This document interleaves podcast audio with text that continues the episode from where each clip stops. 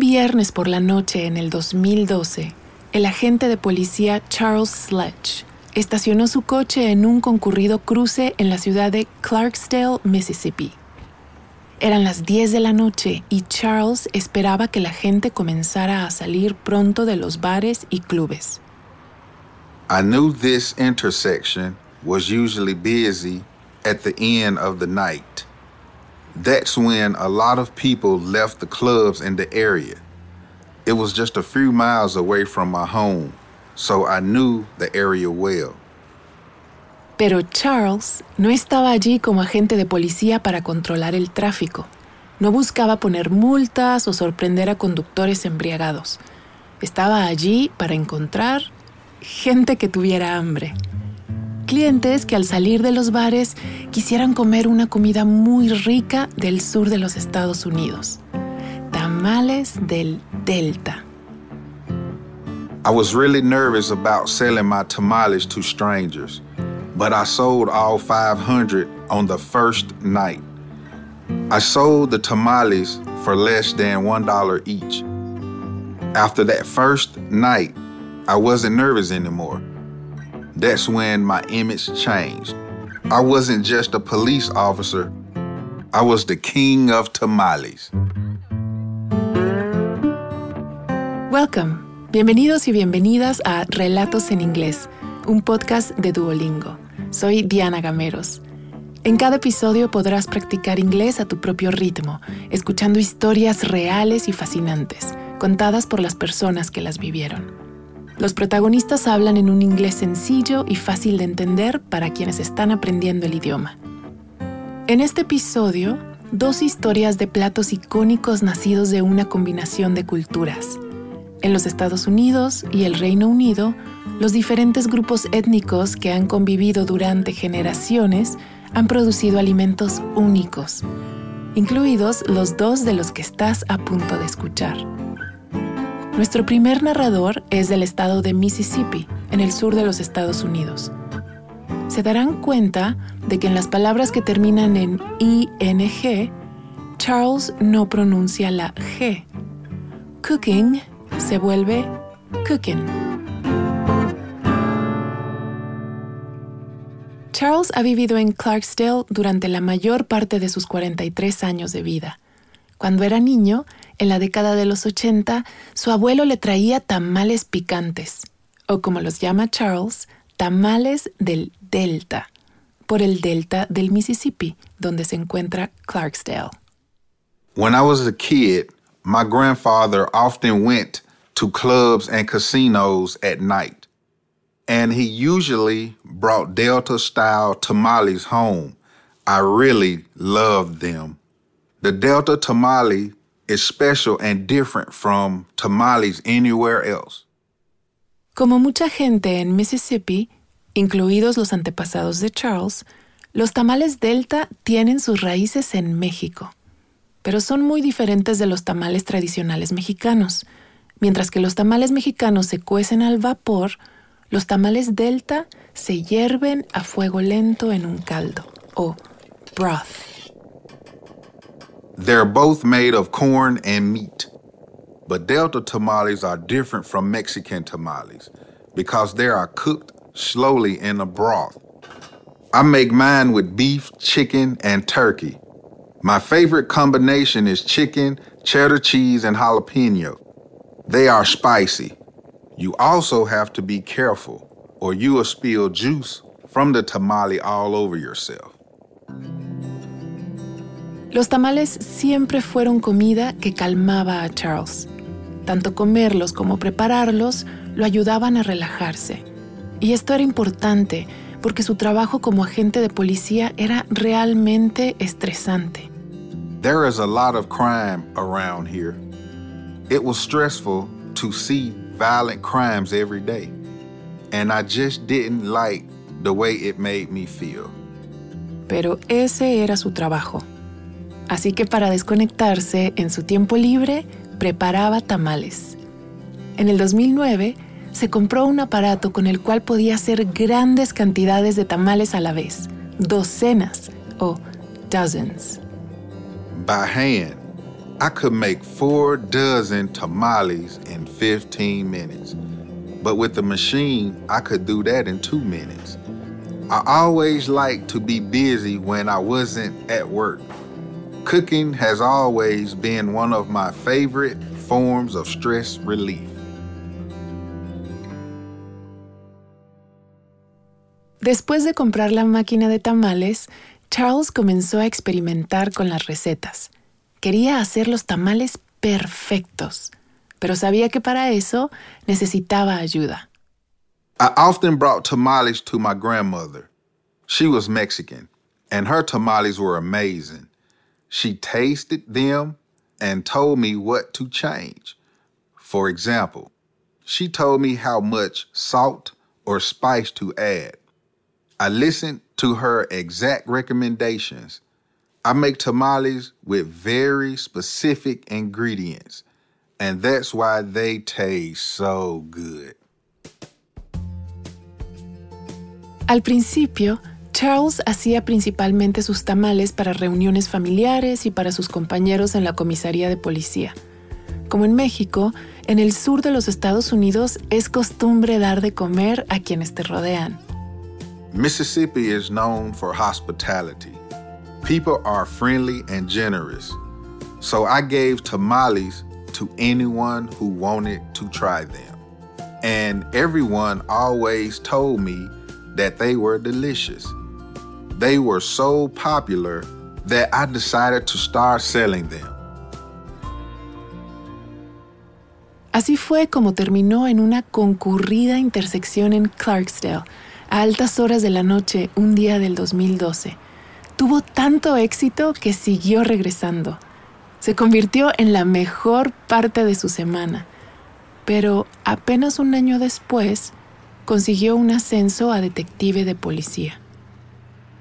After I became a detective, I didn't have time to sell tamales at night anymore because I was too busy with my job. But it was really fun to sell tamales, and I wanted to find another way to do it. So I started to sell them from my house. Charles comenzó a vender tamales en la cocina de su casa en Clarksdale. No ha dejado de cocinar ningún fin de semana desde el 2012. Every Friday night, I start cooking. My wife Belinda and I usually cook until the next day. We finish around 5 in the morning. The tamales cook slowly for about 8 hours. We only have time to make about 700 tamales, and then the customers start arriving to buy them. My beef tamale recipe is the most popular. It only takes about one hour to sell all of the tamales. Cuando Charles comenzó a vender sus tamales Delta en su casa, tuvo un éxito enorme. Ahora vienen a comprarlos de toda la zona. One time, the police came because there were so many cars in the street. There are lines of people outside on the road. They drive hundreds of miles to buy my tamales. A medida que el negocio de tamales de Charles comenzó a hacerse más y más popular, él empezó a preguntarse si podría dejar su trabajo de policía, que era muy estresante. I thought, what if I make tamales full time? For about a year, I thought a lot about retiring. I knew it was time to leave my job and become a full time cook. So in February of last year, I bought a food truck. I wanted to sell tamales not only in Clarksdale, but all over Mississippi. Y diez meses después de comprar el camión de comida, Charles se retiró de la policía para hacer tamales a tiempo completo. I'm finally happy, and I'm not stressed anymore. Now I only cook food that I love. and I'll finish working on my food truck soon. I wish I had retired from my police job and bought a food truck years ago. I feel great. Pero no todo el mundo quiere que Charles lleve sus tamales de viaje. La hija de Charles, de nueve años, Hannah Grace, ama los tamales tanto como a él. My daughter loves the tamales. She thinks all the flavors are delicious. So she gets mad when people come to buy them. She tries to convince everyone that they taste bad. She wants them all for herself.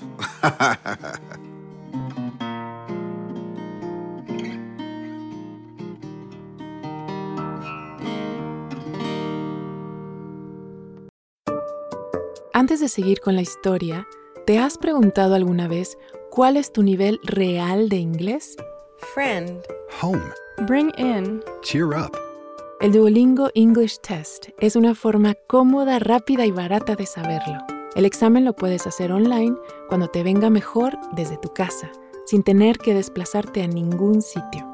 Y lo mejor, ya lo aceptan miles de universidades de todo el mundo.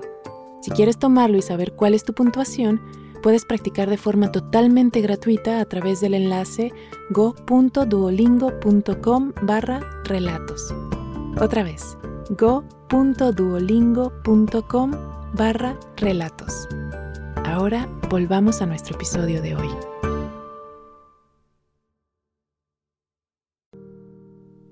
Mientras Charles crecía comiendo tamales, Andy Monroe no probó la comida que cambiaría su vida hasta la edad de 30 años. Era 1985, pero Andy todavía recuerda la experiencia como si fuera ayer. The Balti was an explosion of new flavors. I had never tasted anything like it. It was full of fresh vegetables, and I could taste all of the individual spices, like turmeric, garam masala, paprika, fenugreek, coriander, and chili. I loved it immediately. Como puedes oír por su acento, Andy es británico, lo cual quiere decir que palabras con R suenan más como una vocal. Por ejemplo, la palabra learn, que Andy pronuncia Learn Andy nació y creció en Birmingham, que es la segunda ciudad más grande del Reino Unido. Birmingham sometimes has a bad reputation in the United Kingdom, and I think it's unfair. People think of it as a boring, grey city. But it's actually a dynamic city, and there are so many different cultures here. Birmingham es donde se inventó el Balti, una especie de curry. Lo comenzaron a preparar inmigrantes pakistaníes. A mediados de siglo, muchos pakistaníes emigraron al Reino Unido después del fin de la colonización británica y la división de India y Pakistán. The Balti is both English and Pakistani. It was created in the 1970s by a Pakistani restaurant owner who moved to Birmingham. He adapted his curry recipe for British people. The result was a sweet curry with a lot of flavour, but not too spicy. Los curries tradicionales se cuecen a fuego lento por horas, pero el Balti está acitronado rápidamente en un sartén especial de acero, lo cual le da su sabor característico. I grew up in the neighbourhood where the Balti was invented, and I'm proud of my city. As an adult, I was tired of people insulting Birmingham. They joked about our accents, and they said we had no culture. So I started telling people about the Balti, which represents the best of Birmingham. Para Andy, el Balti era algo completamente diferente a la comida con la que había crecido. Creció en la década de los 50, cuando el Reino Unido aún se estaba recuperando de la Segunda Guerra Mundial. When I was very young, England was recovering from World War II. Even foods like bread and sugar were limited, so my diet was boring. I just ate basic English food, which did not have a lot of flavour. A typical meal was potatoes, peas, and lamb. So when I tried the Balti, all of the new flavours were like a true revelation. and I became a huge fan. Birmingham es donde comenzó la revolución industrial y después de la Segunda Guerra Mundial, la industria manufacturera atrajo a muchos inmigrantes de todo el mundo. Not everyone was happy about the changes in the city after immigrants arrived. Unfortunately, many immigrants experienced racism and exclusion. I think that's a great shame. I really enjoy learning about and being a part of other cultures, particularly through food. El vecindario en el que Andy creció ahora se llama Balti Triangle el Triángulo del Balti. Es una parte de la ciudad con docenas de restaurantes dedicados a este platillo, o casas de Balti, Balti Houses, como suelen llamarlos. Pero el propio Andy no tenía mucha relación con los inmigrantes pakistaníes en su vecindario hasta que probó el Balti. When I started regularly going to Balti houses, I met a lot of new people. Many of the Muslim restaurant owners are now my good friends, and I have learned a lot about their food and culture. Con el tiempo, Andy pasó de ser un fanático a un evangelista del platillo. Quería que los demás amaran al Balti tanto como él. Así que a finales de la década de los 80 formó un club de Balti con sus amigos del trabajo. Many people in the Baltic Club had never spent time with people who immigrated to Birmingham.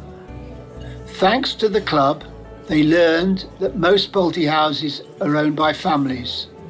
Each one is special in a different way, and it feels like you're visiting a family's home.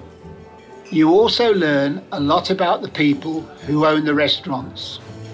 For example, there was a restaurant called Salim's the owners were from Kashmir and they were great athletes. Había alrededor de 10 compañeros de trabajo o office colleagues de Andy en el club y cada semana iban a probar una nueva casa de Balti. A veces incluso conducían a otras ciudades de alrededor. At first, some of my office colleagues were not sure about eating foods from other cultures. But the Balti Club changed their attitudes. They learned that the Pakistani restaurant owners were actually quite similar to us. We all had the same worries and senses of humour. When these owners came to talk to us during our meal, we saw all of the things we had in common.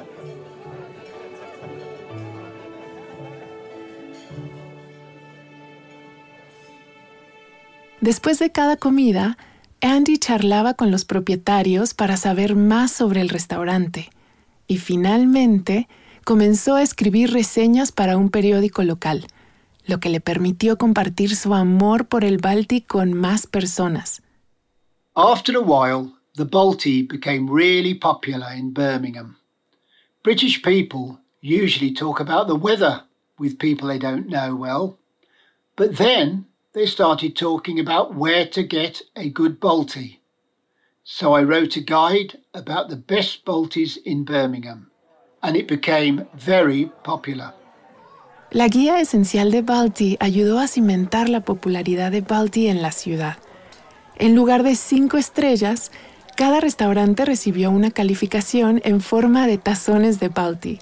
A más tazones, mejor era el restaurante.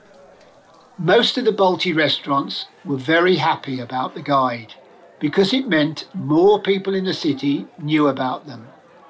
I just wanted people to know about the Balti, and I became well known in the local culinary scene for this.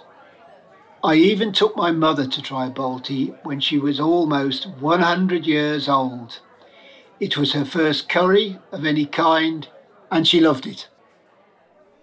Sin embargo, con el tiempo, Andy comenzó a notar que muchos restaurantes e incluso supermercados vendían curry normal, como si fuera Balti.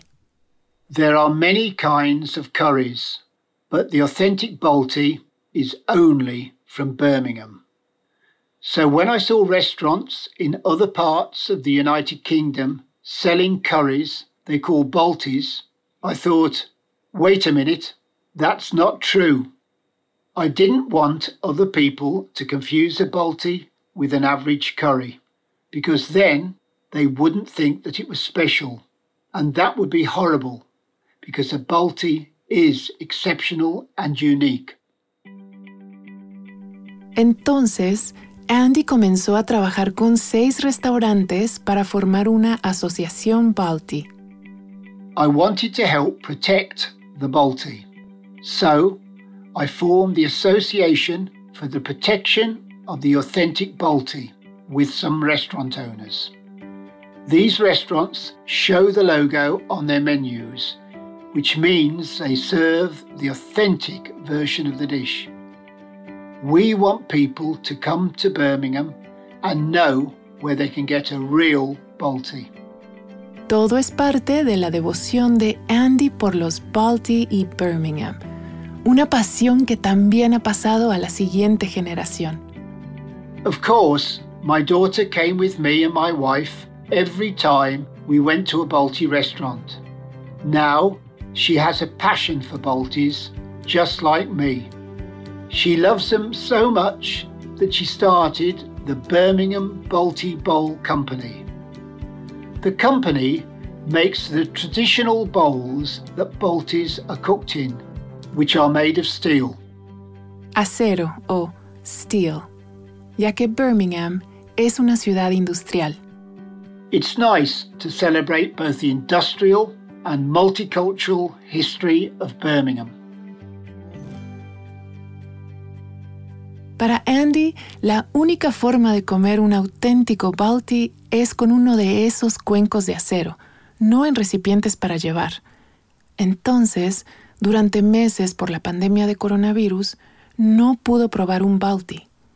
Pero para su última comida antes del cierre de los restaurantes en Inglaterra, Andy regresó a Azim's, el mismo restaurante donde disfrutó de la primera comida que inició su amor por los Balti en 1985. 35 years after my first trip to Azim's, I returned with my wife. We had a Balti and shared a garlic and cheese naan, which is a type of bread. The meal was just as good as the first one I had there.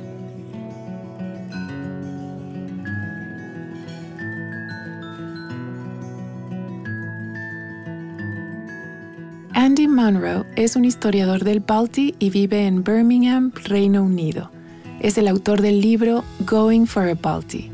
Su historia fue producida por Keres Wall, una productora de Birmingham que vive en Andalucía, España.